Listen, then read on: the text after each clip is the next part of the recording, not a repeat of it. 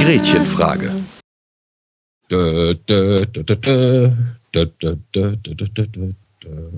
So, so, so viel zu der Idee eines, eines Intros. Mach schon mal. Hallo und herzlich willkommen zur Gretchenfrage, ähm, zu einer neuen Ausgabe und zu einem neuen Format. Wir haben uns überlegt, dass wir ähm, nicht mehr nur noch zwischen Florian und mir aufnehmen, sondern dass wir uns noch mehr Kompetenz ins Haus holen. Das heißt, vor mir sitzt der Florian, der mal was sagen sollte vielleicht. Ja, guten Tag. Hallo Florian. Und am anderen Ende haben wir den Konrad. Hallo Konrad. Guten Tag. Ich bin zwar auch dabei, aber das mit dem Kompetenz, das kommt mal ein anderes Mal. Alles klar, okay. Also heute ohne Kompetenz. Ähm, wir möchten mit diesem, äh, mit dieser Idee des, des äh, Gretchenfrage Stammtisches, den wir ja schon angekündigt haben, gerne Themen breiter besprechen und diskutieren. Das heißt, wir sind jetzt momentan zu dritt, sind ähm, der Idee nach tatsächlich aber sogar noch eine Person mehr. Wollen mal gucken, ob die heute noch reinschneit oder nicht. Das werden wir dann sehen. Und gucken einfach mal, wo uns die Themen tatsächlich hinführen. Ja, und äh, schauen, was dabei am Ende herausfällt. Das ist ein bisschen ein Experiment und wir gucken mal, ob es äh, gelingt am Ende und ob es was wird den Florian kennt, äh, kennen unsere Hörer ja schon, mich kennen unsere Hörer auch, aber dich, Konrad, kennt man vielleicht noch nicht unbedingt so sehr. Vielleicht sagst du mal irgendwie ein, zwei Sätze zu dir und okay. ähm, was du hier machst. Ja, also ich bin äh, 41, mache beruflich äh, irgendwas mit Internet. Nee, bin äh, Geschäftsführer in einer kleinen Internetagentur und äh, versuche bei vielen Themen so ein bisschen auf dem Stand zu bleiben. Äh, sehr stark, macht mich auch katholisches Leben und Glaubensleben aus und ja, das färbt auch meine Sicht auf die Welt ganz stark. Okay. Alles ja, das ist vielleicht, was uns momentan irgendwie dann vereint, auf jeden Fall. Über die weite Entfernung äh, hinweg. Äh, denn wir sind ja hier im Ruhrgebiet und der Konrad ist äh, schon fast in Belgien. Äh, ja, ja, schon. Tja, also man muss schon recht weit fahren, damit man dich erreicht. Bis zum Aachen, nicht wahr? Hm? Genau, bis zum Aachen und auch äh, Aachen Stadt tatsächlich, die Großstadt hier im Bistum.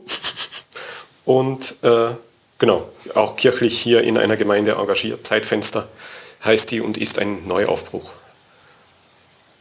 Ja, das wir auch mal, glaube ich, zum Thema machen können. Mhm. Äh, bei Gelegenheit machen wir heute, glaube ich, noch nicht, ne? Ja, wie sich, also. Wirklich extrem spannend, wenn man sieht, was für große Umbrüche gerade äh, laufen ja, äh, in den äh, katholischen Kirchgemeinden überall Zusammenlegungen, Neuaufbrüche, äh, Altes äh, stirbt. Äh, Pastoralteams äh, haben zum Teil das Gefühl, äh, sie arbeiten in erster Linie als Sterbebegleiter. Also jetzt nicht für Einzelpersonen, sondern für Und äh, also das ist auf jeden Fall ein Thema, wo man, aber das ist natürlich sehr katholisch. Auch für heute dachten wir uns vielleicht mal was von wirklichem, also von allgemeinem Interesse und hoher Brisanz. Ähm, äh, also was in den Nachrichten ist, also im Grunde fängt ja fast jede Nachrichtensendung, ob im Hörfunk, im Internet oder im Fernsehen, äh, mit Informationen über das an, was in Syrien und im Irak passiert. Das ist ja nur auch ein Thema, was uns alle sehr äh, angeht. Mittlerweile ist auch äh, der deutsche Staat äh, in noch viel höherem Maße als vorher wieder auf dem Sprung, äh, sich zu beteiligen auf die eine oder andere Weise in diesem großen Konflikt und die Rede ist also immer wieder von dem sogenannten Islamischen Staat, das also fundamentalistische Islamisten, die losziehen, äh, Landstriche für sich erobern und dort versuchen, äh, ja, was versuchen die eigentlich da? Äh, Wäre vielleicht schon mal. Ein Kalifat zu errichten. Und, äh, ein Kalifat, ja, genau. Ja, nur kann sich Otto Normalbürger erstmal auch nichts, also höre ich immer wieder in den Nachrichten, ne? Ja. Ein Kalifat. Ja. ist also eher Glaubens.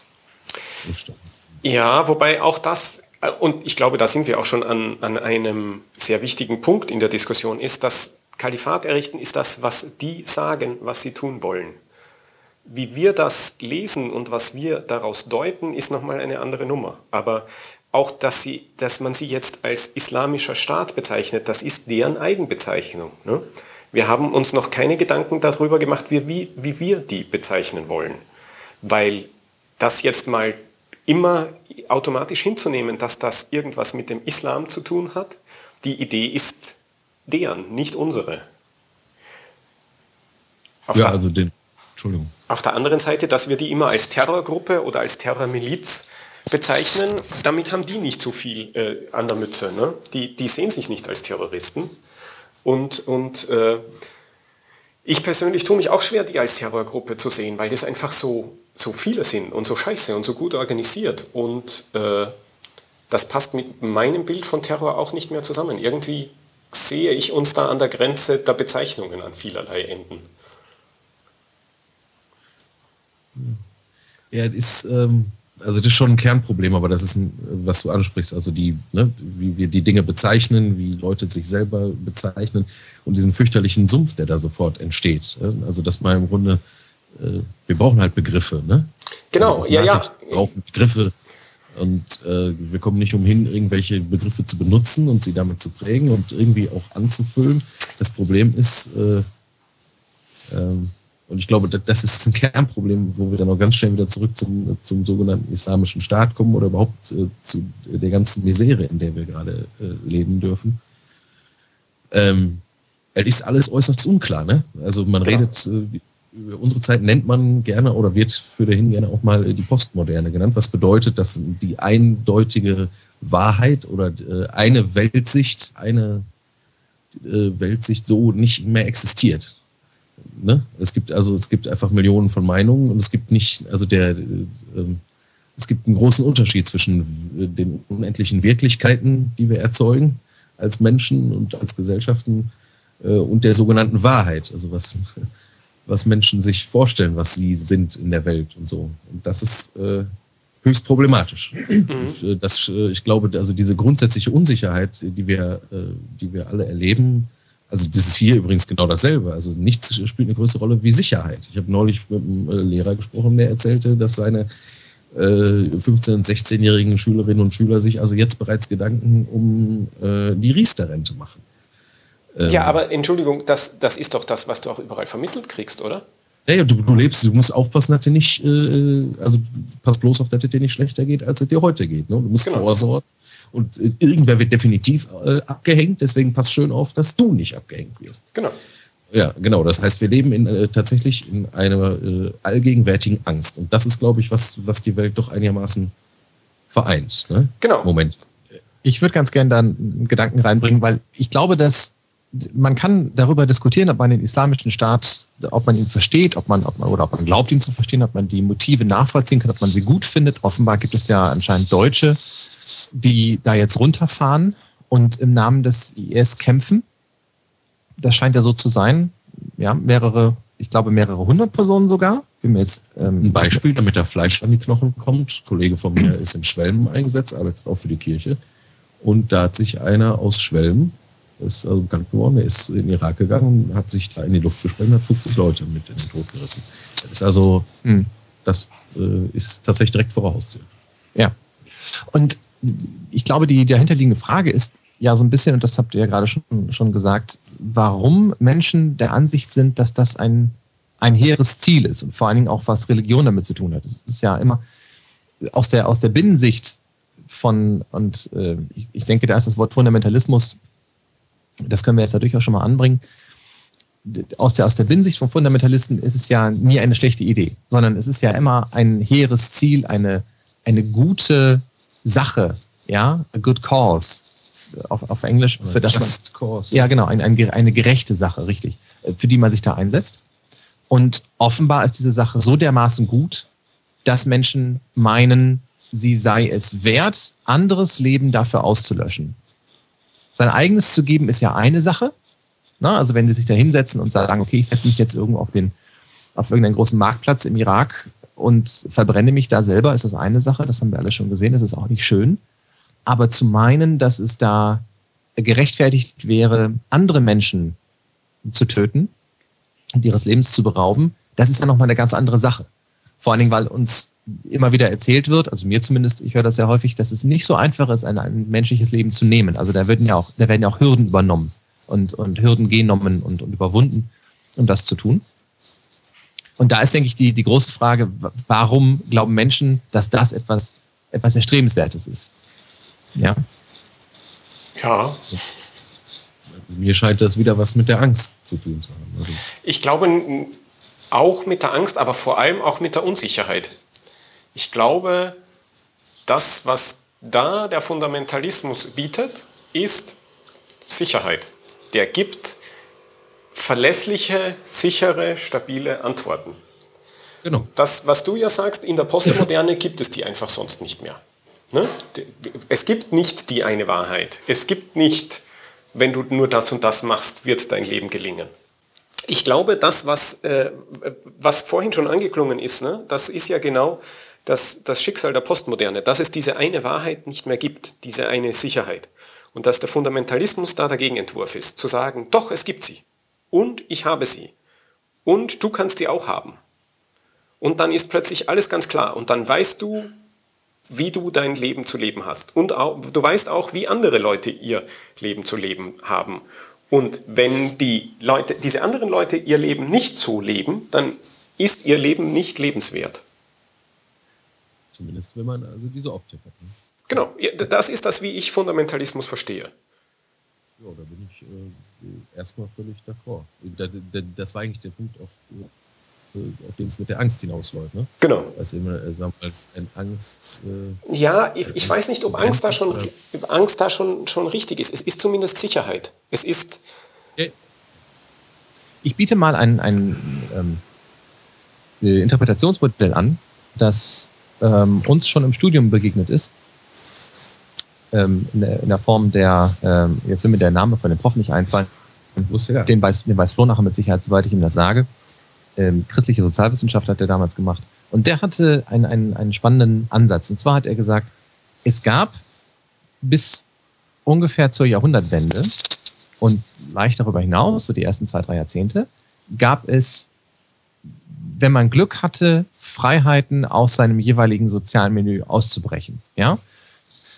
Damit meine ich jetzt nicht unbedingt das Überwinden von Schichtgrenzen, also von arm nach reich, sondern vielmehr die Möglichkeit, etwas anderes zu tun, als was die Gesellschaft von einem erwartete. Ja, also man hat, wenn der Vater Schuster war, selber Schuster gelernt. Man hat, wenn der Vater dieses gemacht hat, das gelernt und die Frau gehörte an den Herd und gehörte an die Kinder oder zu den Kindern. Ja. Und das ist aufgebrochen worden. Ja, wir, wir, ein Merkmal der Postmoderne, wie Flo ja gerade beschrieben hat, ist eben die Möglichkeit, seine eigene Vita selbst zu gestalten. Also zu sagen, ich kann mich selbst dazu, also mich selbst neu erfinden. Das Problem ist, es ist nicht nur eine Möglichkeit, sondern in unserer Zeit ist es auch ein Zwang geworden. Richtig, ne? der Zwang zum komplett, genau. Du musst dich komplett selbst erfinden. Ne? Ja. Deinen eigenen äh, Weg gehen, musst dich selber erfinden, musst halt auch gucken, wo du bleibst. Ne? Und mhm. äh, ja, das erwartet ja jeder. Also egal, wo du dich anstellst, egal, wo du äh, versuchst, einen Job zu bekommen, alle erwarten irgendwie, dass du vier Jahre Berufserfahrung hast, obwohl du erst 23 bist und solche Geschichten. Also du musst einen möglichst interessanten Lebenslauf haben, damit du überhaupt eine Chance hast. Und dieser ständige Zwang zum Wandel, der, so die These, sorgt dafür, dass man eben nach etwas sucht, was unfassbar Sicherheit bietet. Und das hast du ja gerade schon gesagt, Konrad. Ja, also über diese These muss ich noch mehr nachdenken, weil ich da Häkchen dran habe, wo ich die noch für verifizierbar halte. Ähm, aber äh, ich sehe ich sehe nicht den Druck, dass man sich immer neu erfinden muss. Ich sehe aber, dass wir in einer Welt leben, wo es äh, total legitim ist, Leuten Unsicherheit zu vermitteln oder äh, auf das Bedürfnis nach Sicherheit nicht einzugehen. Und, äh, und die auch immer mehr der Unsicherheit auszusetzen. So. Nicht, nicht Strukturen zu schaffen, die für Leute darstellen, äh, hier gibt es Verlässlichkeit. Weil, ja, genau. weil, weil es geht gar nicht so sehr um Sicherheit, glaube ich, als um Verlässlichkeit. Und ähm, Ja, und das andere ist diese, diese Hyperindividualisierung, ne, die ja auch in dem, was du erzählst, anklingst. Du musst selber, du bist für dich verantwortlich und du bist, du musst das machen, was dich erfüllt. Du musst nur das finden, wovon du, wofür du lebst und dann wirst du glücklich. Dass ja. das in einem Kontext ist und dass es um Strukturen auch geht und um Organisation von Gemeinwesen, das fällt da ja komplett raus aus dieser Perspektive. Und das, ja, genau. Das, äh nee. Nee, ganz, ganz, ganz, ganz und gar nicht. Es ist ja exakt die Gesellschaft, die das von dir verlangt. Also, nee, aber sie bietet dir keine Anhaltspunkte. Ne? Also der Punkt ist, es ist eben kein, also es, wir machen in unserer Gesellschaft keine Erfahrung des äh, irgendwie äh, Gehaltenseins. Wir machen unsere äh, Gesellschaft genau. Gegenwert oder viele Menschen berichten davon, dass sie äh, die einzige oder die Grunderfahrung ist eben nicht die des äh, Geborgenseins, irgendwie Eingebundenseins in irgendwelche guten Strukturen, sondern äh, äh, ich bin eingebunden in ein ewiges Abrutschen ne? oder in die Gefahr des Abrutschens. Ja, ja, ja. Also, und das äh, Genau, weil, weil es nichts gibt, was mich hält und nichts, was mich auffängt. Und weil ich mich ja. auf Hartz IV verlassen muss, weil ich keine Großfamilie habe, in der ich geborgen bin. Und weil ich, also wir haben in den letzten 150 bis 200 Jahren wahrscheinlich sehr viel dafür getan, alte Strukturen kaputt zu machen, aber wir haben keine adäquaten neuen als Angebot geschaffen. Das finde ich, ich finde okay. Hinweis übrigens extrem wichtig. Nicht zurück zu den alten Strukturen aber neue finden, die den Hals vermitteln können. Das ist ganz relevant. Genau. Ich fand übrigens da, entschuldige Flo, wenn ich dir gerade das Wort. Ähm, okay. Ich fand da eine Dokumentation ganz großartig, die heißt ähm, Die Fremd im Paradies. Und in dieser Doku wird der Weg von Mohammed Atta verfolgt, ja, also dem äh, 9-11-Attentäter. Mhm. Und äh, also wie er überhaupt hierher gekommen ist. Und da wird genau dieses Phänomen beschrieben der war gar nicht, der war weder religiös noch konservativ noch in irgendeiner Art und Weise fundamentalistisch, kam nach Deutschland und fühlte sich hier verlassen und eben nicht gehalten, nicht geborgen und hat sich dort einer Gruppe angeschlossen, die ihm primär das vermittelt hat. Dass die auch religiös fundamentalistisch waren, war so ein, so ein Nebengeschenk, also so ein Nebeneffekt einfach. Den mhm. hat er mit eingekauft. Aber das Primäre für ihn war, dass es eine, also sie haben fast gelebt wie eine Kommune, also mit ganz wenig Hab und Gut. Halt wie eine Großfamilie. Ne? Ja, ganz wenig Hab und Gut aber auch. Ne? Also sie haben wirklich auf das, auf das Notwendigste beschränkt und haben dann aber natürlich gemeinsam jeden Tag Rituale gehabt und haben sich gegenseitig wieder versichert, dass sie eine richtige Art und also einen richtigen Lebenswandel haben und diese Dinge. Und da hat er sich unfassbar geborgen gefühlt. Und äh, man darf auch, glaube ich, nicht unterschätzen, die, das Gefühl einer Gruppe zuzugehören, ist unfassbar stark und wichtig. Genau, und, und Gruppen, Gruppendynamiken sind ja verstanden, ne? dass es da ein Außen und ein Innen gibt. Und, und dass, äh, wenn man den inneren Zusammenhang äh, stärken will, dass es da kaum was Besseres gibt als einen äußeren Feind, der eint und so. Also. Sicherheit hatten wir vorher. Ne?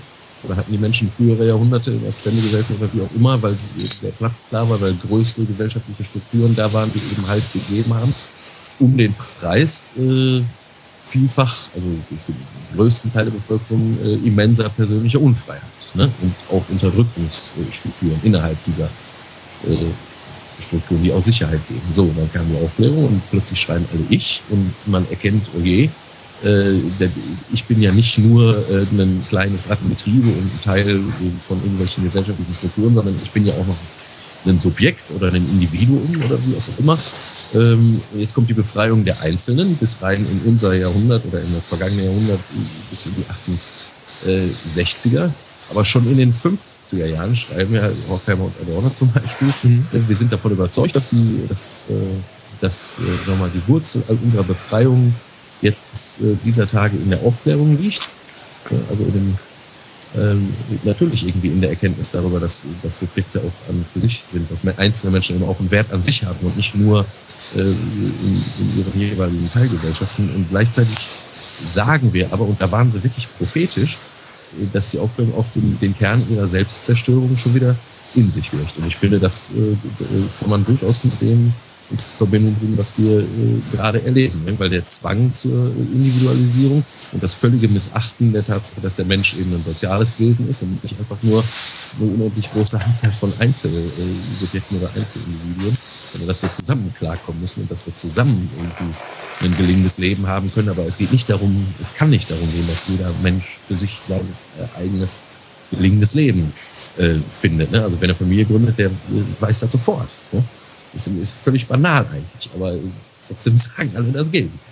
Ich wage mich jetzt mal äh, einen, einen Schritt nach, nach draußen, wobei ich jetzt ein Gebiet betrete, nämlich die Psychologie, von der ich keine Ahnung habe. Deswegen gehe ich auch nur diesen einen Schritt, dass ich behaupte, dass das der Grund ist, warum soziale Netzwerke so unfassbar erfolgreich sind. Aber hab, also als soziale Netzwerke anfingen und auch Facebook anfing und damals ja noch der Vorgeläufer hier in Deutschland, StudiVZ, habe ich mich immer gefragt, warum zum Geier sollte irgendwer irgendetwas aus seinem Leben teilen wollen? Also es war, es wurde, es wurden Programme ähm, vorgestellt, deren große, großer Vorteil darin bestand, eine Verbindung zu Facebook zu haben, sodass man sofort Dinge auf Facebook teilen konnte. Und ich habe mich immer gefragt, was ist denn daran bitte das Gute? Warum will ich das denn? Ich will das auch gar nicht. Ja, also wenn ich, keine Ahnung, 40 Kilometer gelaufen bin zu Fuß, ähm, dann, dann will ich nicht, dass irgendein Programm das auf Facebook wirft. Wozu? Und ich glaube aber, dass, dass das sicherlich auch eine dieser Kerne ist, nämlich der Versuch, Nähe zu anderen Menschen herzustellen. Und sei es nur über ein, äh, ein technisches Mittel. Ja, äh, ich will mich da jetzt, wie gesagt, gar nicht weiter rauswagen, weil das äh, jetzt zu sehr psychologisch wird. Aber das ist sicherlich eine, eine dieser Aspekte sozialer Netzwerke.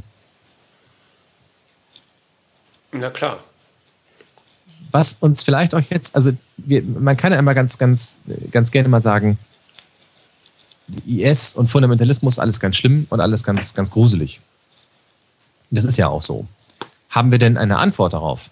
Also können wir denn jetzt, wenn wir festgestellt haben, äh, woher es vielleicht auch kommt, also sicherlich ein Aspekt da ist, die wir begriffen haben, eine Antwort darauf formulieren? Genau, ich bin, ich bin noch nicht an dem Punkt, ähm, bei dem ich sagen kann, ich glaube, ich habe das Ding durchdrungen. Und zwar, ich weiß noch nicht mal, woran ich festmachen werde, dass ich ein Phänomen ganz verstanden habe. Wobei, dass ich jetzt als Pass pro Toto steht. Ne? Es, geht, es geht mir jetzt nicht, dass ich persönlich glaube, ich, ich habe das, die Hirnkapazität, äh, IS zu verstehen.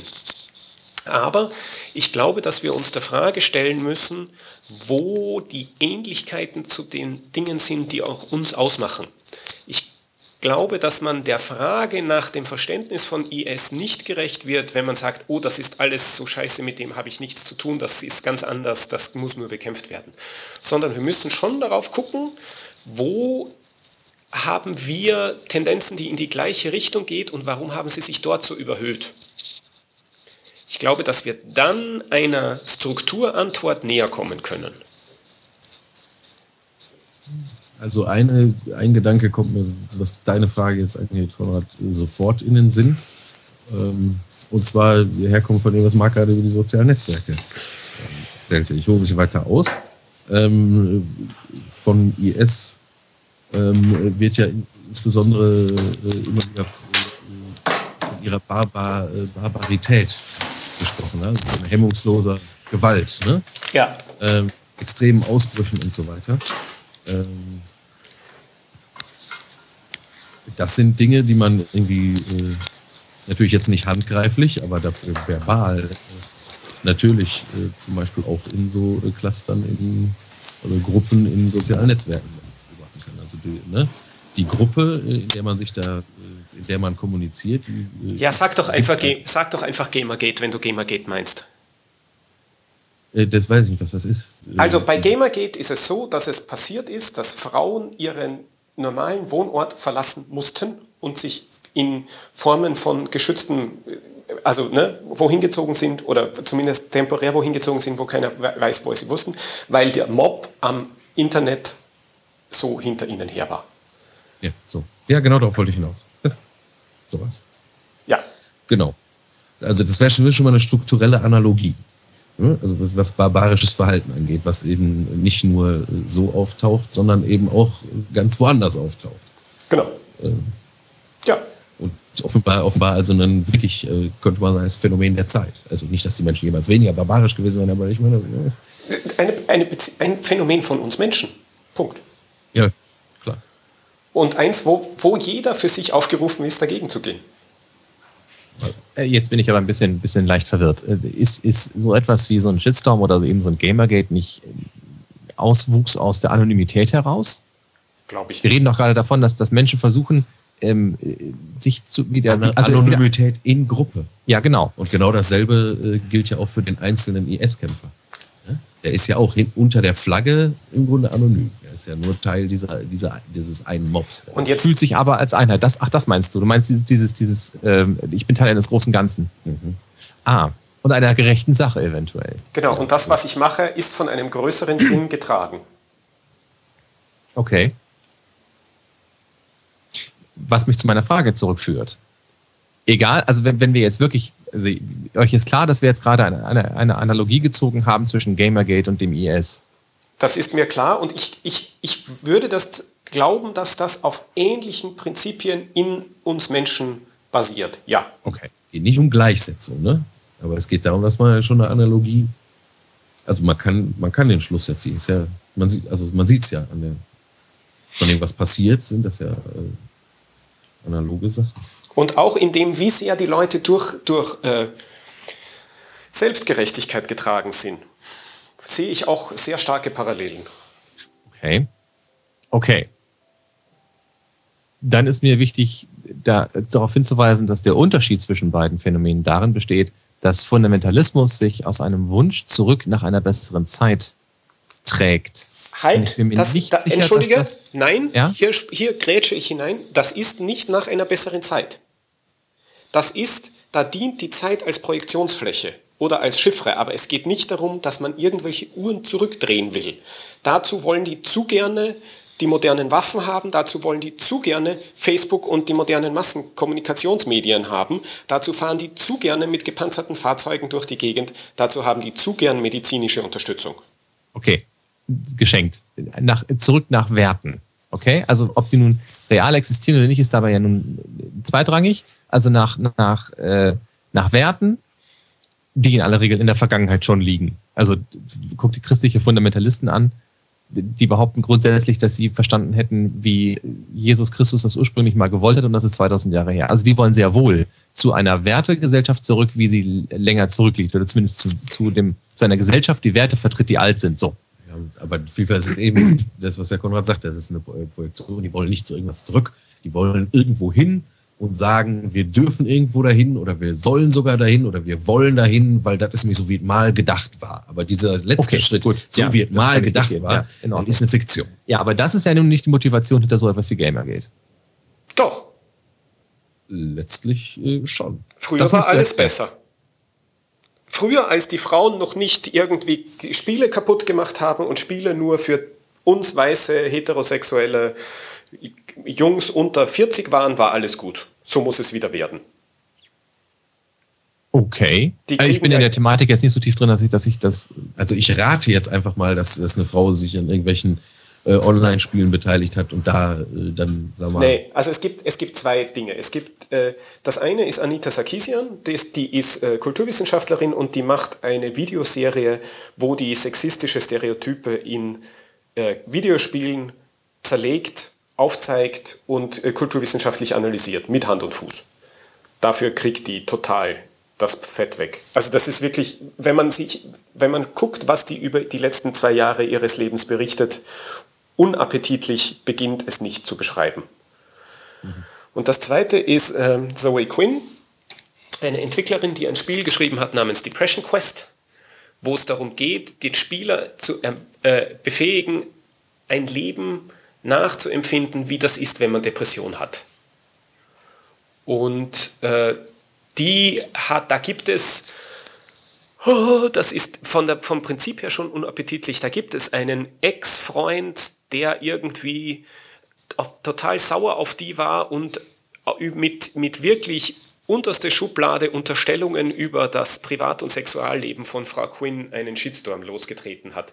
Sie hätte sich irgendwelche Besprechungen in einer Website erschlafen, bla bla blub. Ne? In einer Website, die, ich weiß nicht, also eine Nische von einer Nische ist. Egal. Also ihr, ihr wurde vorgeworfen, dass sie ähm, Sex benutzt hätte, mit einem, also dass, dass sie erstens ihren, ihren derzeitigen Freund, äh, damaligen Freund betrogen hätte und dass sie dadurch durch, durch äh, diese Betrügereien sich positive Presse erschlafen hätte, genau. Mhm.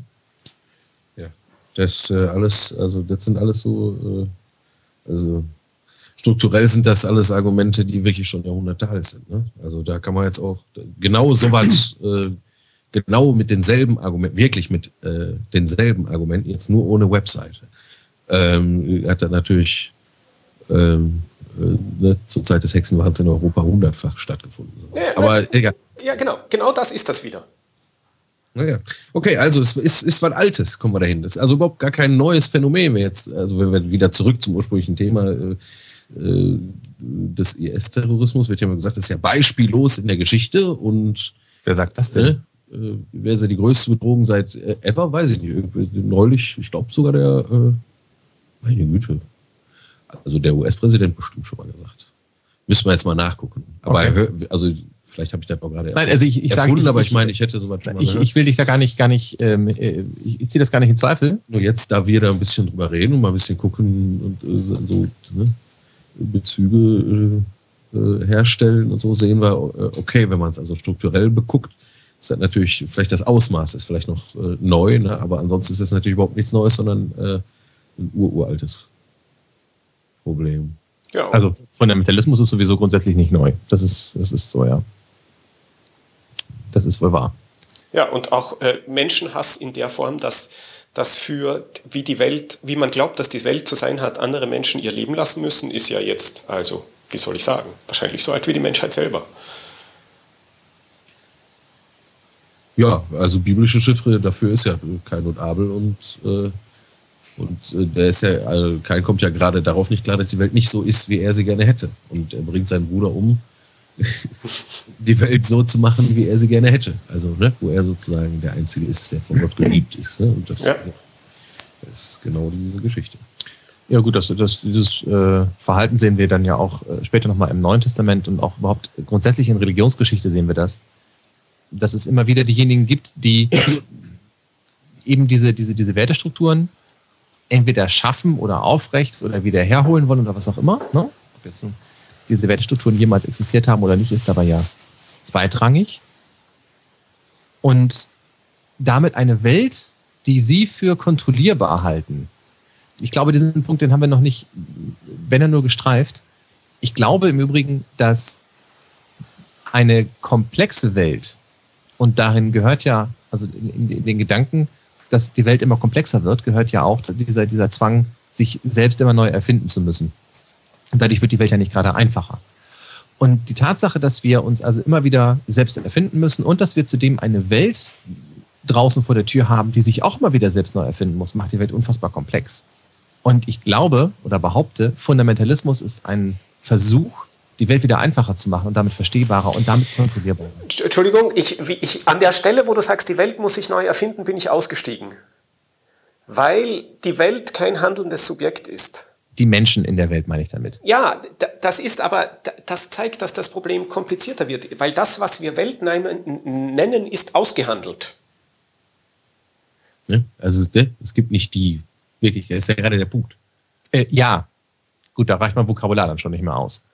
Ja, aber also das, wir treffen ja im alltäglichen Leben auf Menschen und auch auf Institutionen und Firmen ähm, und Gruppierungen von Menschen, die immer wieder diesen, dem gleichen Zwang unterliegen, wie ich das auch tue worauf ich eigentlich nur hinaus möchte, ist, dass die Welt immer unverstehbarer wird. Ja? Das letzte Beispiel ist die Finanzkrise, die versucht wurde zu verstehen und wo selbst, also bei der Eurokrise und bei der Finanzkrise, was jetzt zwei verschiedene Phänomene sind, die aber ineinander greifen, wo selbst große Wirtschaftsinstitute keine vernünftige Antworten geben können. Sie versuchen es, aber und auch mit sehr übrigens großer Vehemenz und großer Überzeugung. Dann heißt es, ja, wir müssen ähm, größere Kredite geben, wir müssen den Leitzeit senken oder weiß der Geier, was ihnen einfällt. Aber eine richtige Antwort hat auch keiner, weil das Problem zu komplex geworden ja, und Das Fatale ist aber, dass wir zugleich durch das sogenannte wissenschaftliche Weltbild, also offenbar scheinen viele Menschen oder erzählen sich viele Menschen und glauben es vielleicht auch und handeln danach, ähm, dass wir, sagen wir mal, die Zeiten, wo die Welt komplex und nicht verstehbar ist, ne? wenn er donnert, weiß ich nicht, wo das herkommt äh, muss mich fürchten, dass irgendwelche Mächte über mich äh, äh hinein, äh, hereinbrechen, dass die Zeiten ja vorbei sind. Ne? Wir haben jetzt ja die Wissenschaft, da wissen wir, wo es äh, lang geht. Wir können alles fragen und werden auch immer eine Antwort kriegen und können alles erforschen und vor allem, wir können an alles, aber wirklich alles, was es gibt, auch Zahlen dran machen.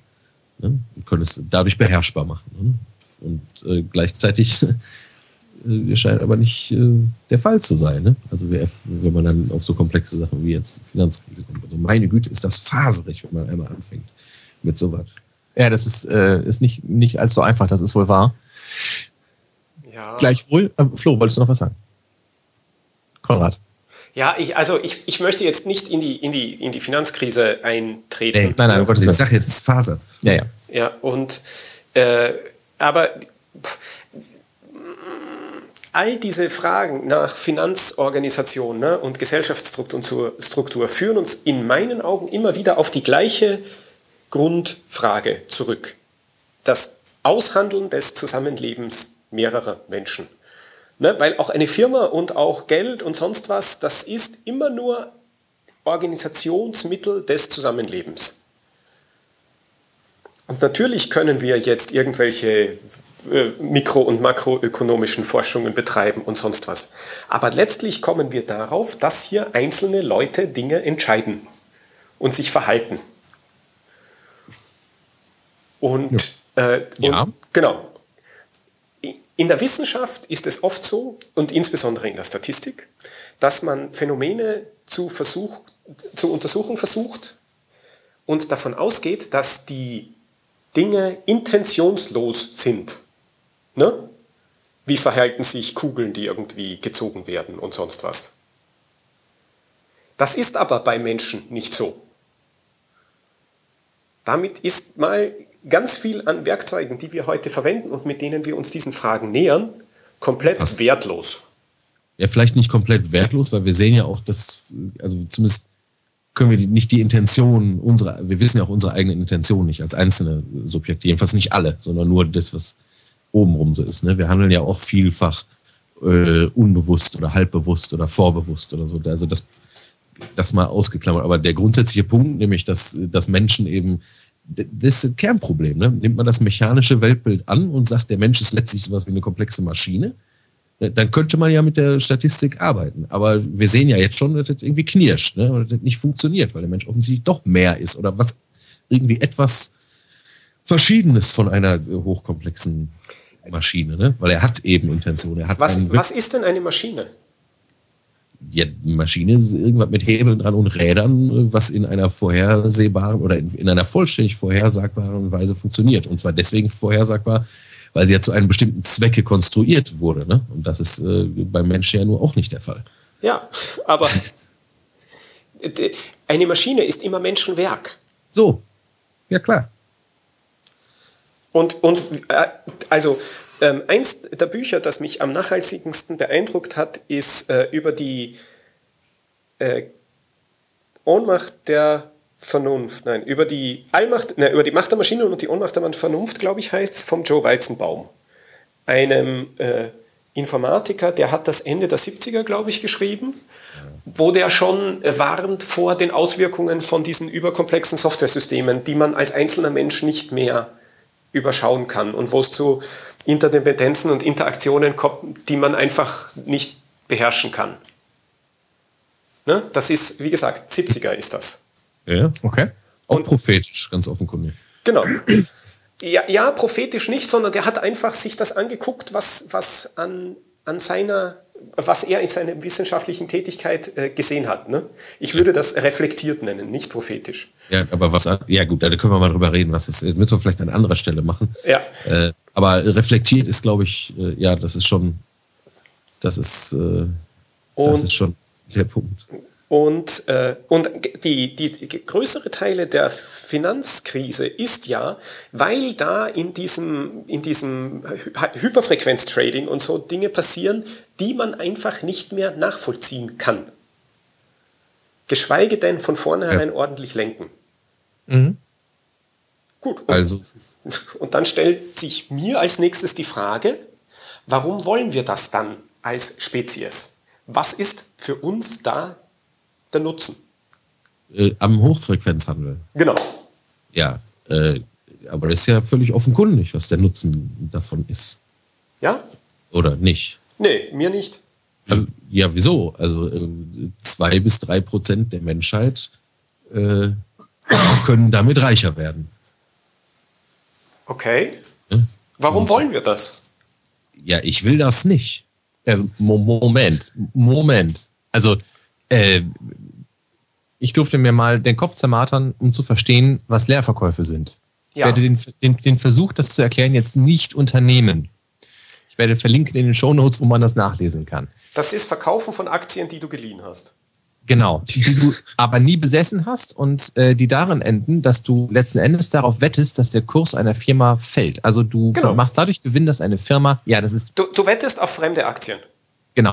Und du wettest aber darauf, dass eine Firma pleite geht, im, im Grunde genommen, oder zumindest ein, stark an Wert verliert. Das kann gesellschaftlich Leerver betrachtet... Nein, Leerverkäufe gibt es in beide Richtungen. Du kannst auch darauf wetten, dass sie, so. dass sie wesentlich an Gewinn zulegt, an, an, an Wert zulegt.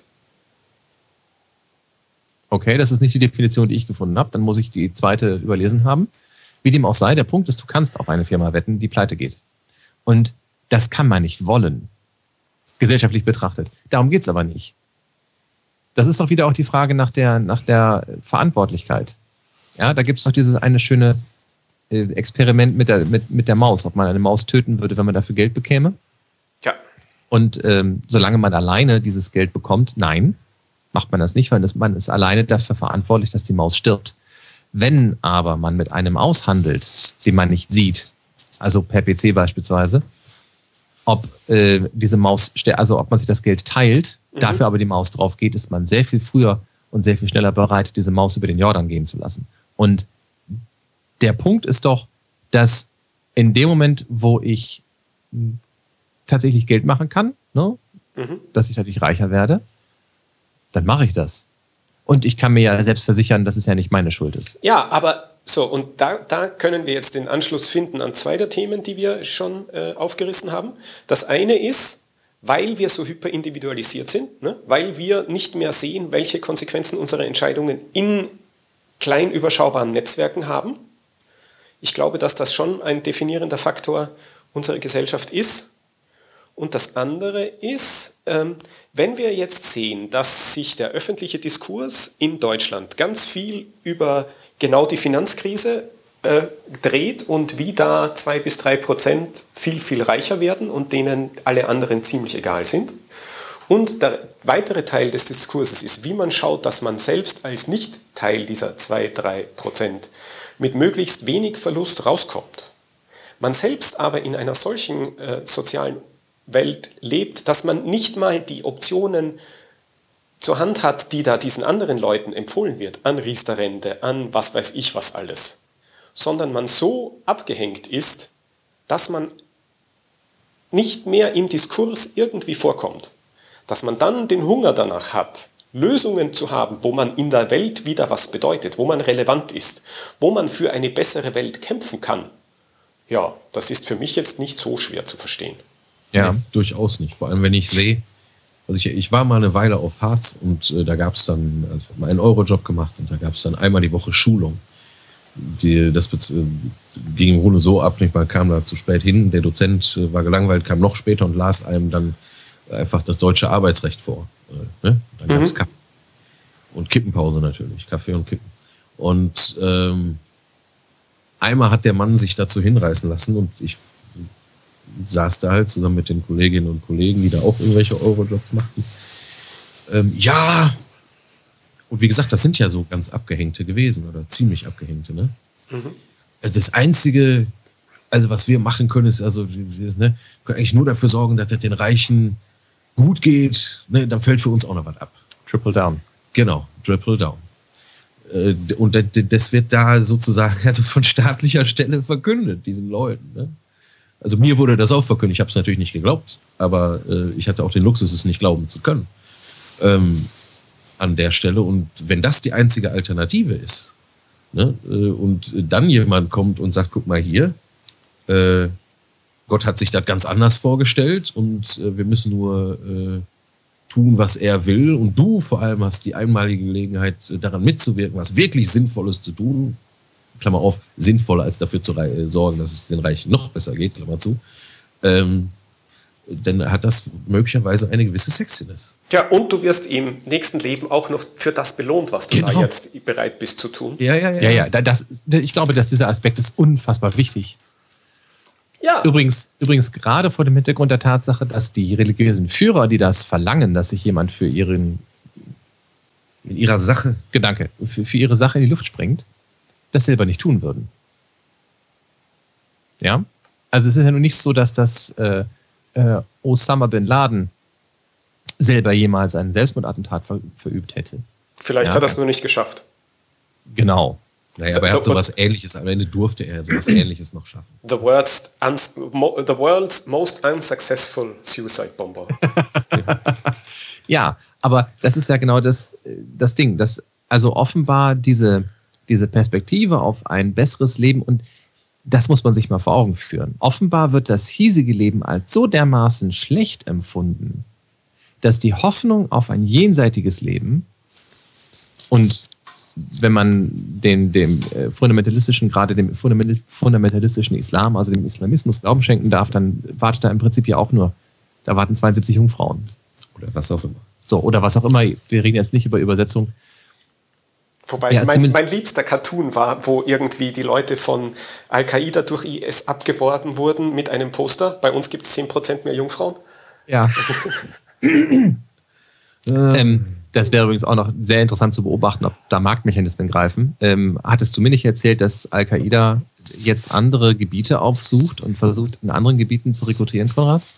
Das ist gut möglich dass ich dir das erzählt habe. Ich kann mich jetzt daran nicht erinnern. Okay, ich bin mir nicht ganz sicher, wo ich das her habe, aber ich, ich meine, ich hätte, wahlweise habe ich es gelesen oder gehört, dass, de, dass sich tatsächlich Al-Qaida und der IS anfangen, Gebiete aufzuteilen, damit sie sich gegenseitig keine Konkurrenz machen, was ich sehr spannend nee, finde. Das glaube glaub ich insofern nicht, weil die ja nicht miteinander können. Ja, genau, deswegen ja. Also die, die, die sprechen sich nicht ab, aber die ziehen sich halt in verschiedene Bereiche zurück. Ja, gut, das ist, also, ja? that's only natural.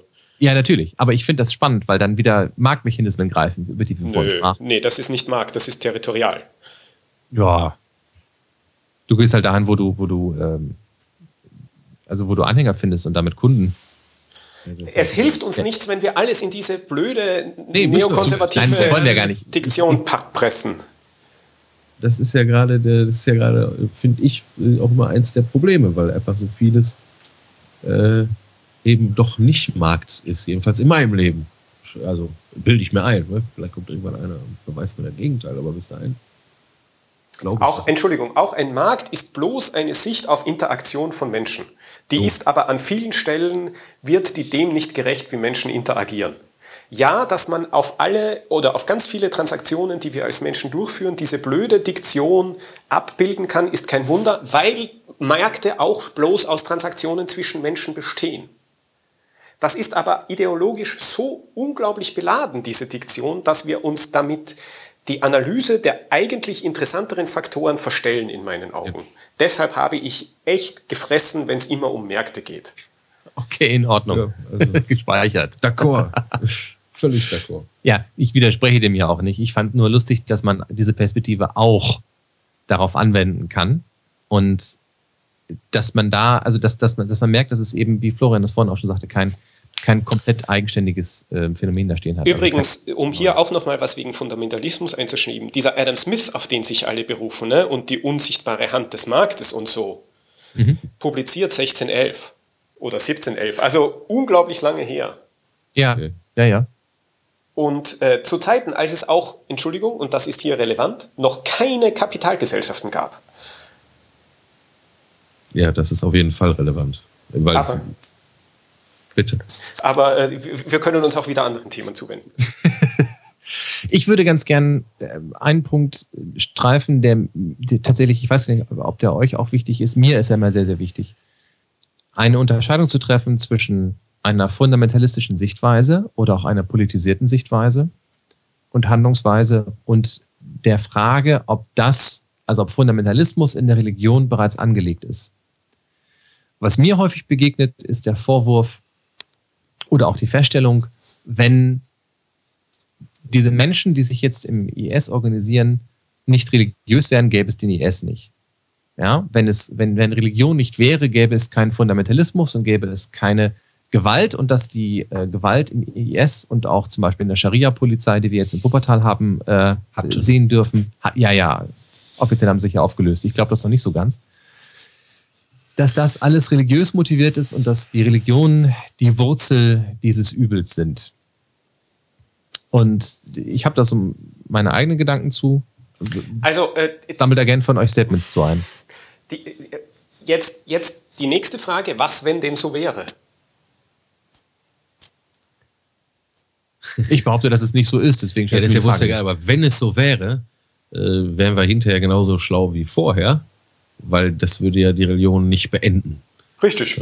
So, und ja. äh, sogar wenn äh, Religion durch irgendwas, äh, sagen wir, machtvoll beendet wird, so wie das zum Beispiel äh, ähm, in den roten Diktaturen äh, passiert ist im vergangenen Jahrhundert, äh, so wurde ja auch die Religion nur ersetzt mit einer Ideologie, die dann wieder religiöse Funktionen oder religiöse Bedürfnisse der Menschen befriedigt. Was ist das sonst mit dem, äh, und, mit dem marxistisch-leninistischen Materialismus? Ja. Ne? Und ich würde sagen, spätestens seit Pol Pot wissen wir, dass das nicht an Religion hängt.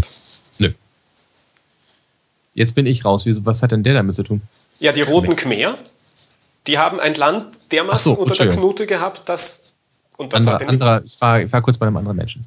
Okay. Konrad, erzähl weiter. Also können wir feststellen, dass es historisch mehrfach den Fall gab, dass es auch solche fundamentalistischen Strukturen gab, die Leute umgebracht hat. Oder alles, was da in Südamerika war, ne? Das war nicht religiös. Das war trotzdem gleich scheiße. Ja, sicher. Klar. Ja, das ist auch ein uralter Hut, also das mit dem, äh, ne, wenn wir erst, kann man übrigens, wenn man irgendwie auf äh, Spiegel Online oder Tagesschau äh, x-beliebige äh, äh, Kommentare zu x-beliebigen Nachrichten liest, also äh, findet man quasi alle, alle 50 Zentimeter oder so, findet man, ach, wenn es doch keine Religion mehr gäbe, dann wäre endlich Frieden auf der Welt und also, ne, das ist eine These, die vor allem von Jan Assmann stark gemacht wurde, mittlerweile aber von ihm selber auch schon wieder deutlich relativiert wurde. Ja, ne? richtig, also dass der Monotheismus sozusagen äh, diese Unterscheidung von wahr und falsch überhaupt in die Welt bringt und dass jede Art von, äh, von monotheistischen Religionen deswegen latent, also verborgen äh, oder am Ende auf jeden Fall äh, auch wirklich äh, immer nur gewaltförmig sein können, wegen dieser, äh, wegen dieser Wahrheitsgeschichte, ne? die also wo der Wahrheits, also wo Wahrheit immer schwarz-weiß gedacht wird und es keine Poly Valenzen mehr gibt. So. Ähm, da hat er eine Weile länger drüber nachgedacht und hat das später selbst äh, relativiert, auch angesichts von vielen polytheistischen Religionen, die ähnlich äh, gewaltsam werden. Es gibt ja schließlich auch einen hinduistischen äh, Terror gegen, gegen Muslime und äh, Christen äh, äh, im pazifischen Raum. Gibt es ja halt auch. Ne? Also ich weiß nicht, wo das hinführt. Ich meine einfach nur, das ist eigentlich ein albernes äh, Argument, ne, dass Religion, sagen wir mal, äh, Gewalt hervorbringt, dass Religion die Wurzel von Gewalt in der Welt sind. Das ist einfach äh, Käse. Ja, Moment. Ich stimme dir da insofern zu, dass ich halt auch sage, in, in, in der Religion ist, also das, das Ziel einer Religion kann nicht Gewalt sein. Ja, das, also zumindest das christliche Verständnis von Religion kann nicht Gewalt sein. Wenn ich die muslimische Religion, ich bin immer sehr vorsichtig, zu behaupten, ich würde andere Religionen gut kennen. Mhm. Ja, ähm, ich mag sie studiert haben, ich mag mich mit ihnen beschäftigt haben, aber gut kennen, wirklich gut kennen, tut eigentlich nur jemand eine Religion, der in ihr auch aufgewachsen ist. Ähm, mein Verständnis von Islam, von Judentum, von äh, Christentum, also den drei großmonotheistischen, ist es, ähm, dass das ihr, ihr ultimatives Ziel so etwas ist wie das friedliche Zusammenleben der Menschen. Und insofern äh, glaube ich also nicht, dass das Gewalt damit vereinbar ist. Gleichwohl ist offenbar Religion instrumentalisierbar. Ja, wie jede andere Form von äh, Institution und Struktur immer instrumentalisierbar ist. Ja, aber sollte uns eine, also die Botschaft des Friedens, die durch das ganze Neue Testament wabert und das Neue Testament ausmacht, sollte das nicht eigentlich dem Vorschub leisten? Also sollte nicht gerade Religion etwas sein, das man dazu nicht instrumentalisieren kann? Hätte, hätte Fahrradkette. Ähm, vermutlich, weil den Menschen vielleicht äh, auch der Mut fehlt, das mal äh, ernst zu nehmen. Und natürlich deswegen, weil wenn man ernst macht, zumindest mit äh, dem christlichen äh, oder der christlichen Botschaft, wird die äh, Gewalt dadurch beendet, dass man sich ihr selbst opfert der Gewalt. Das macht, äh, das nee, beendet die.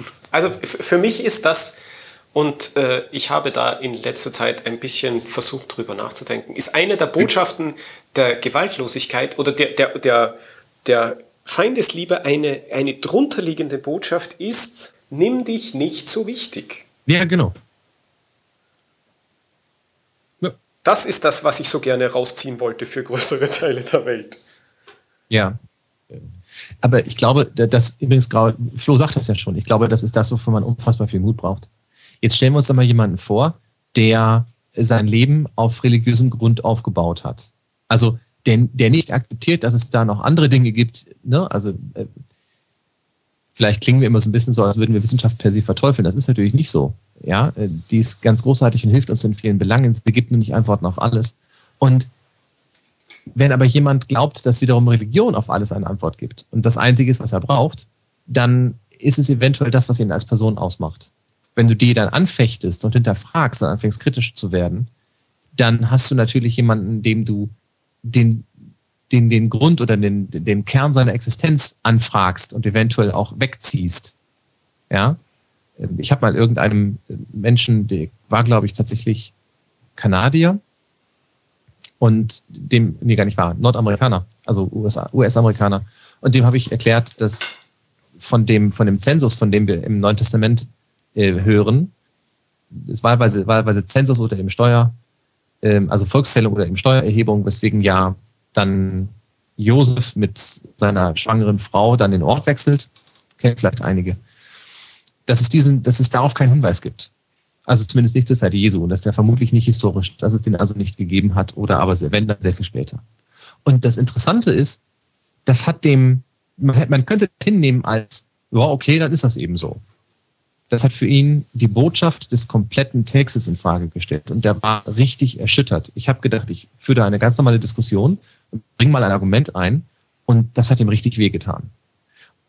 Und ich glaube, dass wenn man anfängt, Dinge kritisch zu hinterfragen, dann tut man Menschen manchmal unfassbar weh. Das heißt nicht, dass man es nicht tun soll, aber man muss wissen, was man damit macht. Und wenn die Leute so dermaßen darauf versteift haben und das zum Kern ihrer Existenz gemacht haben, ohne die Option, da mal kritisch hinterzublicken, dann musst du, damit der Mensch aufhört, dich zu hinterfragen, gewalttätig werden. Ich glaube, diese Aggression ist eine der, also eine der Gründe für diese Aggression liegt darin, dass du nicht wahrhaben kannst und willst und nicht zulassen darfst, dass jemand deine Überzeugung hinterfragt. Ja, aber das ist ja auch wieder dieses Nimm dich nicht so ernst. Ganz genau.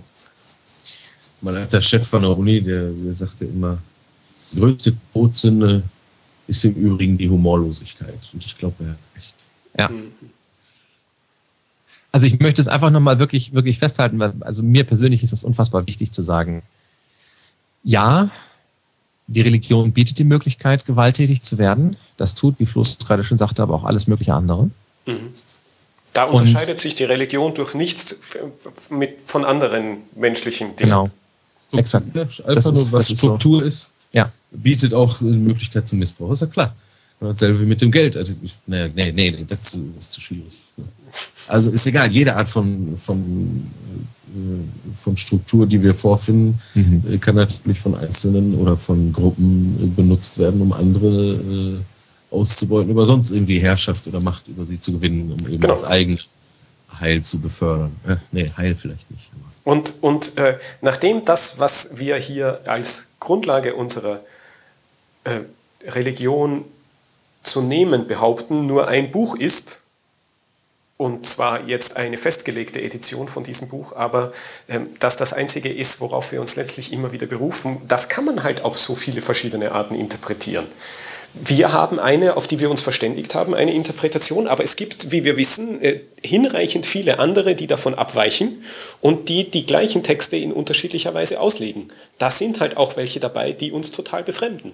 Da sind auch Auslegungen dabei, auf die man sich berufen kann, um Leute umzubringen. Unbedingt. Der, äh, der bewahrt natürlich, sagen wir mal, Du sagtest ja, jetzt ist das halt immer in einer festgelegten Edition. Äh, religiös würde man das ja Kanon nennen. Ne? Und das ist vielleicht sogar noch ein Mittel, was irgendwie dagegen wirkt. Also wenn man sich vorstellt, dass es jetzt nicht jedes Wort äh, der Bibel oder des Koran oder äh, sonst eines einer heiligen Buch nicht, nicht das Wort an sich sozusagen seine Heiligkeit ausmacht. Also nicht ne, und Adam aß einen Apfel oder so, das ist heilige, das heilige Wort Gottes, sondern dass das, was zwischen den Buchdeckeln ist, als Ganzes und nur als Ganzes äh, eben die äh, göttliche Offenbarung darstellt, äh, die natürlich äh, interpretierbar ist, wie du schon sagst, aber dann wird es halt schwieriger, ne, sich einzelne Sachen rauszuholen. Also ja, aber ich, nein, äh, halt, ich, ich, finde ja, wenn man sich das, das, das äh, vor Augen führt, dass es zum Beispiel vom Markus-Evangelium verschiedene Varianten gibt, die auch unterschiedlich ausgehen, äh, dann relativiert sich das nochmal mit, das ist das eine Wort Gottes. Ja, natürlich. Aber das, ne, na, na, Moment, nee, nee, nee, nee, nee, nee. das habe ich auch gedacht. Das habe ich auch gedacht. Und ich bin mal einer ähm, Zeugin Jehovas gegenüber getreten mit dem Argument, es gäbe ja von der Schöpfungsgeschichte zwei Varianten, die ja auch noch spannenderweise direkt hintereinander äh, im AT stehen. Und die hat es tatsächlich geschafft, mit einer Denkfigur, die ich jetzt nicht mehr hinkriege, das für völlig in Ordnung zu halten. Und das nicht als Beweis dafür zu betrachten, dass dieses Buch eventuell eine Geschichte haben könnte. Mhm. Das hat mich damals unfassbar aufgeregt, jetzt finde ich es sehr faszinierend. Aber das geht. Also du kannst obwohl es dir quasi ins Gesicht springt, kannst du es ignorieren. Denn nochmal, du darfst es nicht. Du darfst nicht zulassen, wenn du, wenn, wenn du so denkst, wenn das für dich die Wahrheit ist. Und ich glaube, diesen Begriff, den kann man gar nicht hoch genug schätzen in dieser Diskussion. Es geht ja um die Frage, wer hat die Wahrheit? Wer hat, wer hat Recht damit? Das ist ein bisschen das ist was anderes. Ne? Wer, hat, wer hat Recht? Und wer hat die Wahrheit? Ja, aber das ist, nee, das, das ist doch das, worauf das hinausläuft. Ich weiß die Wahrheit, denn sie steht in diesem Buch drin. Punkt. Damit habe ich auch recht. So. Und wenn du anfängst, mit der reinzureden, dann kriegst du auch für Ömme. So. Und da müssen wir uns bewusst werden, dass es darf dann, wenn da die Wahrheit drinstehen soll, dann muss es unveränderbar sein. Was, wie ich glaube, übrigens auch der Grund dafür ist, warum äh, im Koran selbst steht, dass er gesandt wurde vom Engel und seitdem nicht mehr verändert wurde, obwohl wir inzwischen wissen, dass das nicht so ist. Aber das ist eine ganz tiefe, das habe ich bei, bei Schülern auch erlebt. Ja, stell dich mal vor eine muslimische, vor, vor eine Gruppe ähm, junger Muslime und erzähl ihnen, dass der Koran eine Geschichte der Veränderung hat. Dann mhm. werden die durchaus aggressiv. Nicht alle, um Gottes Willen, aber die, die daran, die eben auch selber das kritische Denken nicht so tradiert haben. Ja, erklär denen das mal. Das, das gilt für Christen genauso. Stell dich ja, mal vor, vor, vor, vor fundamentalistische Christen und erzähl ihnen, wie gesagt, dass zum Beispiel bestimmte Dinge nicht historisch belegt sind dann drehen die aber durch. Und das ist, glaube ich, der Punkt. Für die ist das gleichbedeutend mit, oh Gott, in dem Buch steht nicht die Wahrheit. Das kann ich nicht zulassen, weil mein Leben darauf aufgebaut ja, ist, dass da. Genau, und da kommen wir wieder auf dieses Unsicherheitsthema. Ja, genau. Ja, endlich. Der Hunger nach Sicherheit. Ja. So, und, und Entschuldigung, kurzer, kurzer Schwenker auf was sehr Binnenkirchliches. Da sehe ich auch die eigentliche Aufgabe der Kirche nicht darin, den Leuten Sicherheit zu vermitteln, sondern ihnen Werkzeuge zu geben, die Unsicherheit zu ertragen. So sieht's aus. Jetzt hätte ich beinahe Amen gesagt. ja, Konrad, wir können, wir können immer äh, einfach mal experimentell jetzt äh, so, ne? Jetzt, also wir reden jetzt von Unsicherheiten und äh, ich glaube, ich kann mal für uns drei zumindest sagen, dass wir uns denen auch ausgesetzt sehen ne? und dass wir die auch empfinden mhm. ne? und äh, verspüren. Und zugleich äh, erlebe ich, äh, also dich jetzt zum Beispiel jetzt nicht als in höchstem Maße äh, äh, verunsichert und irgendwie scheinst du doch eigentlich einen, äh, also einigermaßen, gut, man darf das ja nicht sagen, ne, aber eigentlich wirkst du doch äh, zufrieden. So, ne? Im Großen und Ganzen. Also ja. nicht existenziell verunsichert. Und dann kann ich dich natürlich jetzt einfach fragen, ja bitte, äh, was sind denn, äh, verzeih, dass es sehr persönlich ist, ja also was sind denn deine äh, Mittel, mit der, mit der Unsicherheit klarzukommen für dich? Also was, was stabilisiert dich da? Ich sag mal, Also das eine ist, ich finde es nicht schlimm. Ich, find, also ich, ich glaube nicht, dass es Sicherheit geben kann. So, im, im Zwischenmenschlichen und auch im, im, in, quasi im Leben auf der Welt. Das, was wir von dem, was ich vermute, dass wir vom Universum wissen, ist, dass es sich einfach immer verändert, im Kleinen und im Großen. Ähm, das ist so. Auch ich verändere mich und ich verändere mich in den gesellschaftlichen Kontexten, wo ich bin und so. Da gibt es keine, keine, kein stabiles Ding. Und das, was für mich noch am ehesten diese Stabilität darstellt, ist, und das klingt jetzt total profan, ne, ist meine Beziehung zu Gott. Und die brauche ich aber nicht, da brauche ich kein Buch für und da brauche ich kein Nix für, sondern das ist zwischen mir und dem und gut. Mhm. Das ist also schon mal ein großer Segen. Dankeschön. Ähm, mhm. Mir geht es da im Grunde ähnlich. Wobei ich mir äh, eben auch dieser Beziehung, äh, der, ne, die muss also erstmal, die muss auch geführt sein. Genau. Ne? Klar. Also die, ich kenne, ist nicht einfach da. Ja. Und, äh, und auch, äh, wie gesagt, das ist kein, kein Schutzschild gegen die Verunsicherung. Ne? Richtig, genau. Genau. Durchaus. Genau, aber ich nehme den Namen Ich bin, ich bin da als Beziehungsangebot. Ähm. Ja, also viel, viele andere biblische Texte äh, und vor allem die Person Jesu zeigen ja irgendwie auch, dass das wohl so gemeint ist. Mhm.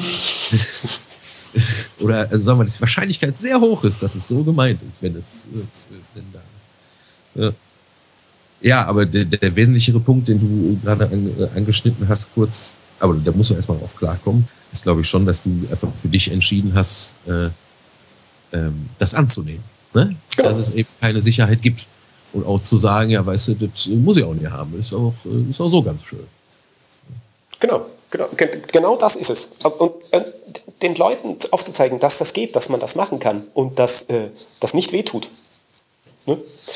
Das finde ich eine, eine große Aufgabe. Wäre das dann auch, um den Bogen wieder zu schließen, eventuell eine Möglichkeit, ja, darf man sagen, Fundamentalismus zu verhindern? Oder wollen wir erstmal nur religiöse Gewalt verhindern? Ach, ver verwandeln. Mhm. Wandelt sich doch alles. Also ja, ich, aber darauf ich, möchte ich ja hinaus. Also, ich hoffe schon, dass, dass, äh, dass, dass man einen Gegenentwurf zu dem Sicherheitsbedürfnis irgendwie in der Gesellschaft verankert kriegt. Und ich glaube schon, ähm, und das, das, mit, das hat ja äh, verschiedenste Facetten, aber dieses Bedürfnis nach Stabilität und Stasis in der Gesellschaft führt ja auch zu diesem Verknöchern dieser, dieser sozialen Strukturen und der geringen sozialen Mobilität zwischen den Schichten und so. Ne? Wenn man aber sagt, hört mal, das ist alles gar nicht so fest, das ist alles weich, dass unsere Gesellschaft so ist, wie sie ist, ist scheiße, keine Frage, aber wir können die auch wieder ändern, weil das, was die Gesellschaft ausmacht, ist nur, dass wir Menschen hier gemeinsam leben. Und das ist weich. Dann okay. lasst uns doch was anderes dran tun. Ja, aber können wir nicht, weil das war ja schon immer so. Ist dann der Reflex, der kommt. Ne? Äh, der ist natürlich. Ja, das, das stimmt. Also das stimmt nicht, dass es immer so war. Es war Gleichwohl man natürlich Strukturen finden kann, also die ne, von Dauer sind. Also wie zum Beispiel der eingangs von uns äh, behandelte, äh, äh, also die Hingabe an Gewalt. Ne? Ja, gut, ja, ja, okay, das meinst du. Ja, ja, klar. Das ist, da, da ist die Frage, wo, wo sind Strukturen und wo sind Sachen, wo wir, wo wir auf, als Einzelmenschen uns anders verhalten müssen. Aber ähm, ja. Ne, wie, wie, wie, vielleicht sollten wir mal den Diskurs beginnen, wie wollen wir Gesellschaft haben? Was sind denn, was, wie stellen wir uns denn vor, dass unsere Welt oder unser, unser, unser Dorf in 50 Jahren aussieht? Was, was wollen wir da haben? Und dann können wir uns als nächstes überlegen, was müssen wir tun, damit wir dorthin kommen. Okay. Weil ich mir gerade tatsächlich die Frage stelle, wie man, also auf welcher Art und Weise dieser Diskurs geführt werden soll, gerade wenn ich mir überlege, wie bringt man das zum Beispiel nachfolgenden Generationen bei? Und ist Schule da eine Lösung oder nicht? Das führt uns jetzt ein bisschen zu weit. Mhm. Aber grundsätzlich finde ich, ist es wichtig zu überlegen, wo führt man so einen solchen Diskurs? Und es zeigt ja tatsächlich, dass ganz viele Orte, wo man das tun kann, beispielsweise in einem sozialen Netzwerk, in einer Schule, in einer Universität, das sind sehr abgeschlossene Systeme, die immer nur einen Teil erreichen mhm. und nicht alle. Ja, auch ich, ich hab, letztens las ich, dass Diskurse früher in Zeitungen geführt wurden. Mhm also das ist zumindest eine, eine, eine Demokratietheorie, die sagt eben, ja, es werden also Diskurse über Zeitungen geführt und da habe ich so gedacht, also ich habe einen Diskurs noch nie über eine Zeitung geführt. Ich, mir wurde immer nur gesagt, was Leute denken in Zeitungen. Aber ich habe ja nicht die Möglichkeit, darauf zu antworten. Und das ist für mich die Definition von Diskurs, dass ich da auch was zu sagen kann. Ne? Dieser Brief, ja gut, okay, aber. Hm. Mhm. Ne? Also ich, ich denke, wichtig ist auch zu überlegen, wo kann man einen solchen Diskurs führen. Ja. Wo denn? Also, die, die, ich glaube, dass wir uns mal selber klar werden müssen, wie wir es haben wollen. Und dann können wir gucken, wo die Stellen sind, an denen man bohren muss, um, um, um da irgendwie Gehör zu finden. Das ist ein wesentlicher Punkt, aber viele, viele Menschen würden jetzt an dieser Stelle vielleicht schon aussteigen und sagen, Das können wir uns aber nicht leisten, noch erlauben, jetzt äh, darüber nachzudenken, wie wir es mal haben wollen. Das ist sowieso alles Kokolores und Vierlefanz und äh, Zukunftsmusik. Und jetzt gerade haben wir doch viel handfestere äh, Dinge, auf die wir unser Bewusstsein und unsere Kräfte richten können, nämlich die Lösung der gegenwärtigen Probleme, ne? ähm, die quasi schon also, ne, uns an den Fersen äh, kleben. Ja, das Problem an der Stelle ist, dass ich zwar mit vielen Leuten in der, vielleicht auch, oder hoffentlich mit vielen Leuten in der Analyse der Probleme übereinstimme, aber ich weiß nicht, ob ich mit allen übereinstimme, was denn jetzt die Lösung ist. Ja. ja. Mhm. Woran störst du dich beispielsweise? Äh, ach, es gibt kein politisches Thema, wo ich nicht das Gefühl habe, hört mal, ich äh, habe das noch nicht verstanden. Ich muss da jetzt noch drüber nachdenken, um zu verstehen, was ich glaube, was ich, was ich für plausible Handlungsoptionen halte. Ne? Also, ja. Ja, sehr weiter. Das Beispiel, über das ich am meisten nachgedacht habe, ist dieses, dieses äh, Geheimdienstgedönshausen und die Spannung zwischen äh, Privatsphäre und Sicherheit. Äh, äh ich ich habe noch nicht verstanden, wie das funktioniert und ich habe noch nicht verstanden, was man tun kann. Ich glaube aber, dass alle derzeit äh, vorgeschlagenen Lösungen um Größenordnungen zu kurz greifen. Okay. Kannst du es etwas ausführen? Ich glaube nicht, dass man mit Gesetzesänderungen dem Phänomen, das wir zu bekämpfen, uns aufgerufen sehen, irgendwie eine Chance haben. Ich, ich glaube, dass, dass äh, es offensichtlich gesellschaftlich legitim ist, allen und jeden abzuhören, zu überwachen, alle Daten, die der irgendwie produziert, aufzuschlürfen und damit Dinge zu tun, die sich dem Wissen des Einzelnen entziehen. Ne? Okay. Okay. Nee, ich verstehe, was du meinst. Ähm, das ist, äh, ja, also ich meine, jede Art von Gesetz, die wir da machen, ist natürlich eigentlich nur, äh, ist natürlich lächerlich, weil es wird immer Leute geben, die das können. Und die werden es auch tun. Und die werden es tun, weil was, äh, wer kann, der macht. Und das, das ist eine Grundregel. Ne? Alles, sind, was man kann, wird auch gemacht. Genau, das sind auch, also ne, das, das ist auch unser Staat, der das tut. Ja, selbstverständlich. Naja, klar. Ich würde ganz gern bevor wir da jetzt wieder ausfransen, dieses Thema scheint offenbar sehr gut dazu geeignet, gerne einmal, vielleicht auch zum Abschluss, das konkret an einer Frage behandeln, was du gerade sagtest, Konrad, nicht. Also, was ist jetzt eine gute Lösung und was nicht?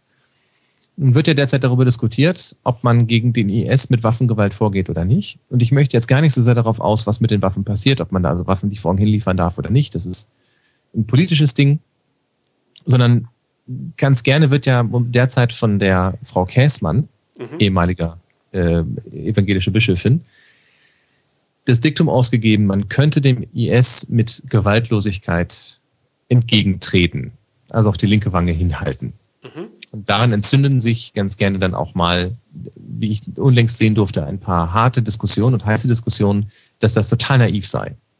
Also ist Gewaltlosigkeit jetzt eine Option gegen fundamentalistische Strukturen. Wir müssen ja gar nicht unbedingt beim IS sein, aber komme ich zum Beispiel mit Gewaltlosigkeit gegen so eine Stierpolizei an? Komme ich äh, mit Gewaltlosigkeit gegen äh, fundamentalistische Christen an, die mir erzählen wollen, sie müssten mich jetzt unbedingt nochmal taufen ähm, und ich sollte am besten jeden Morgen meine Sünden bereuen und äh, das weiß ich vielleicht nicht. selbst geißeln. Das weiß ich nicht. Das kommt, das kommt so unglaublich auf Handlungsoptionen und Konsequenzen an. Ich kann das nicht so global beantworten.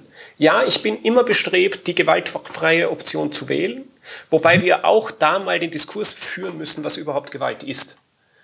Okay. Aber ähm,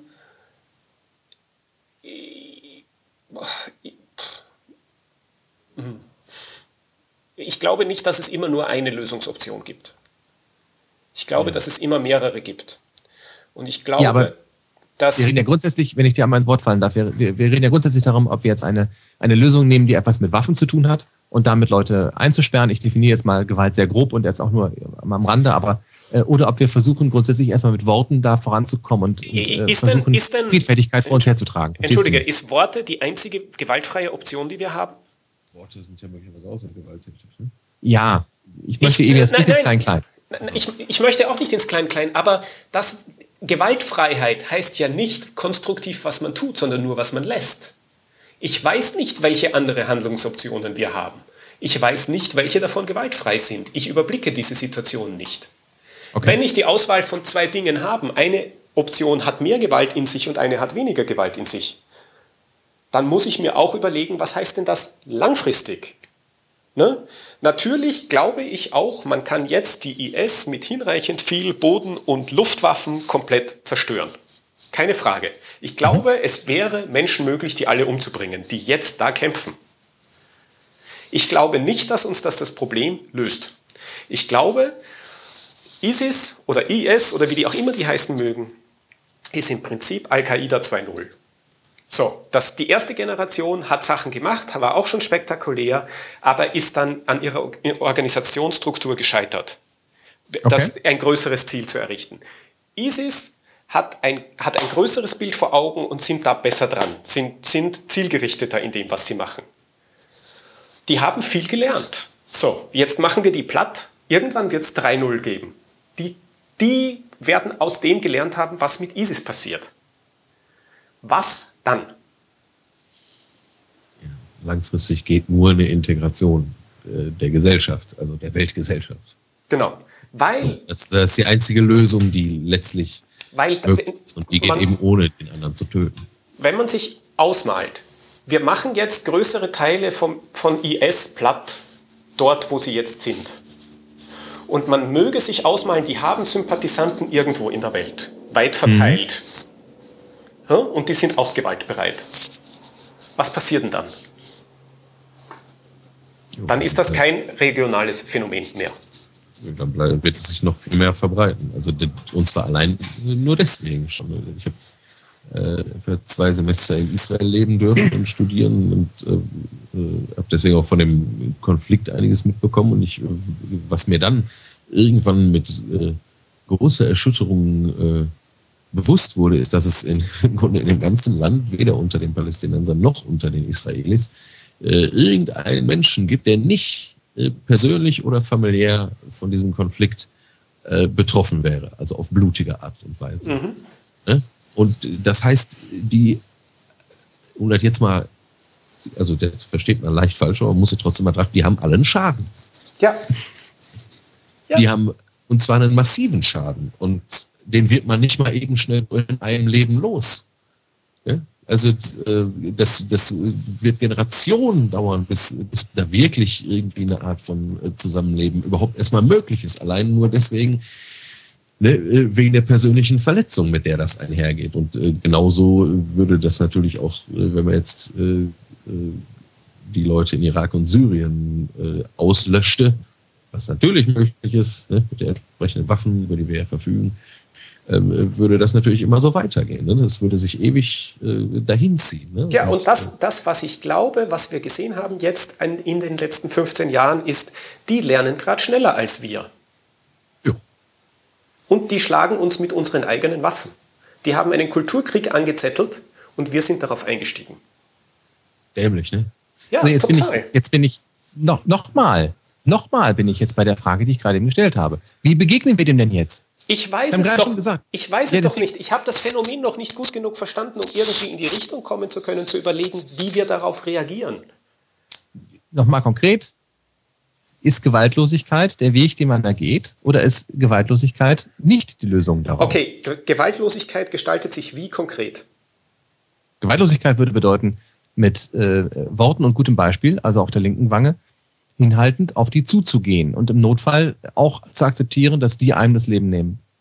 Also immer auf die Rede- und Diskussions- und Unterhaltungsoption zu setzen und nicht auf Gefängnis, Freiheitsberaubung, Tötung irgendwie aufhalten.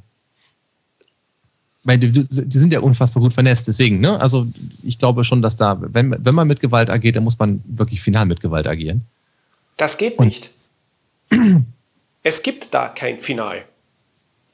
Ja, also es ist immer nur Vorfinal.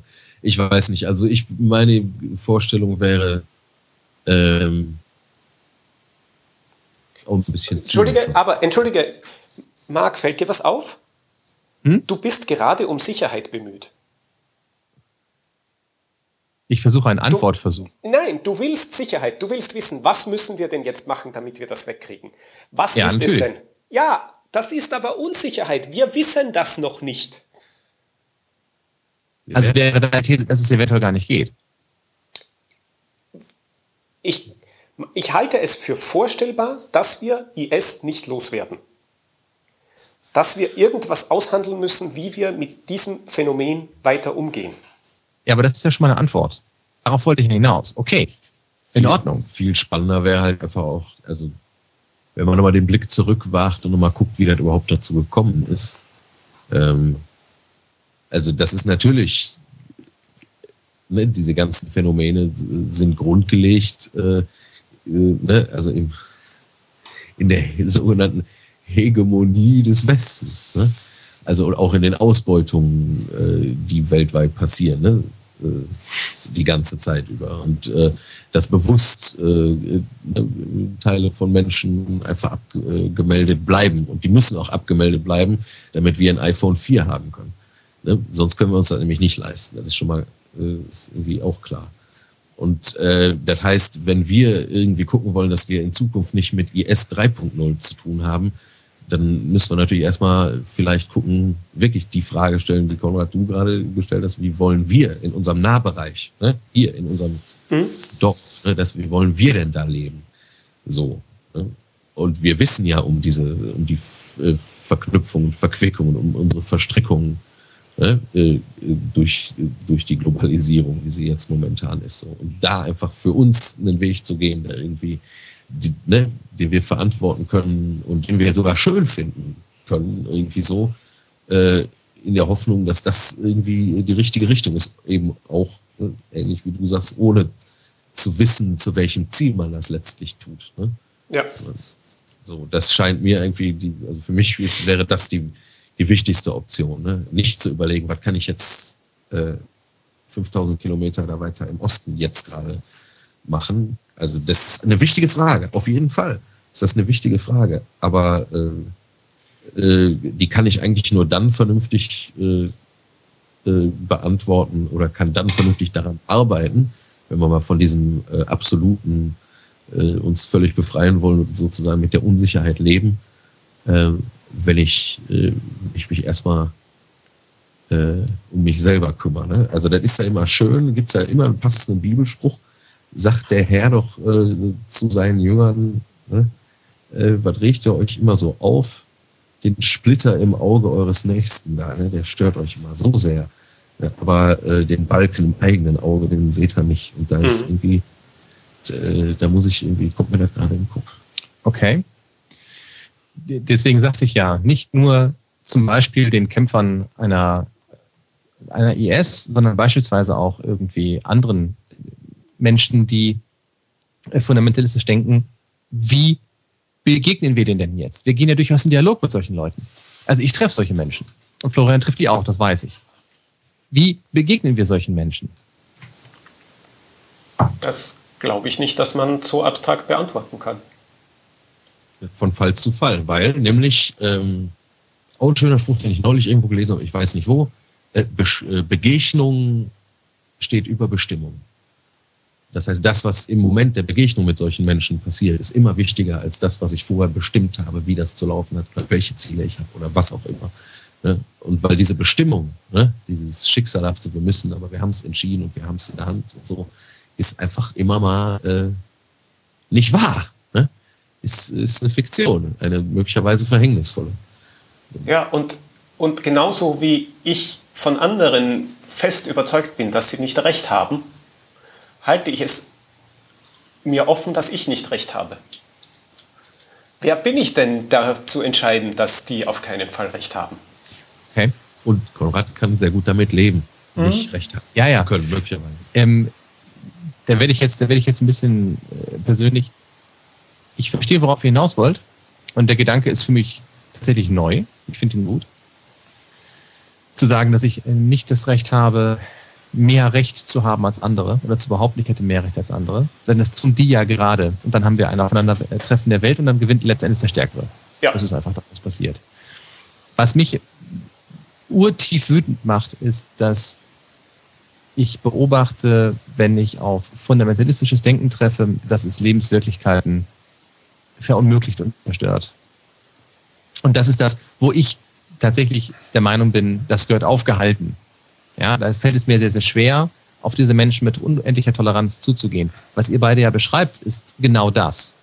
Ja, sich von dem Gedanken, du musst meiner Meinung sein, zu verabschieden. Und zwar hundertprozentig konsequent von diesem Denken zu verabschieden, was sehr jesuanisch ist. Mhm.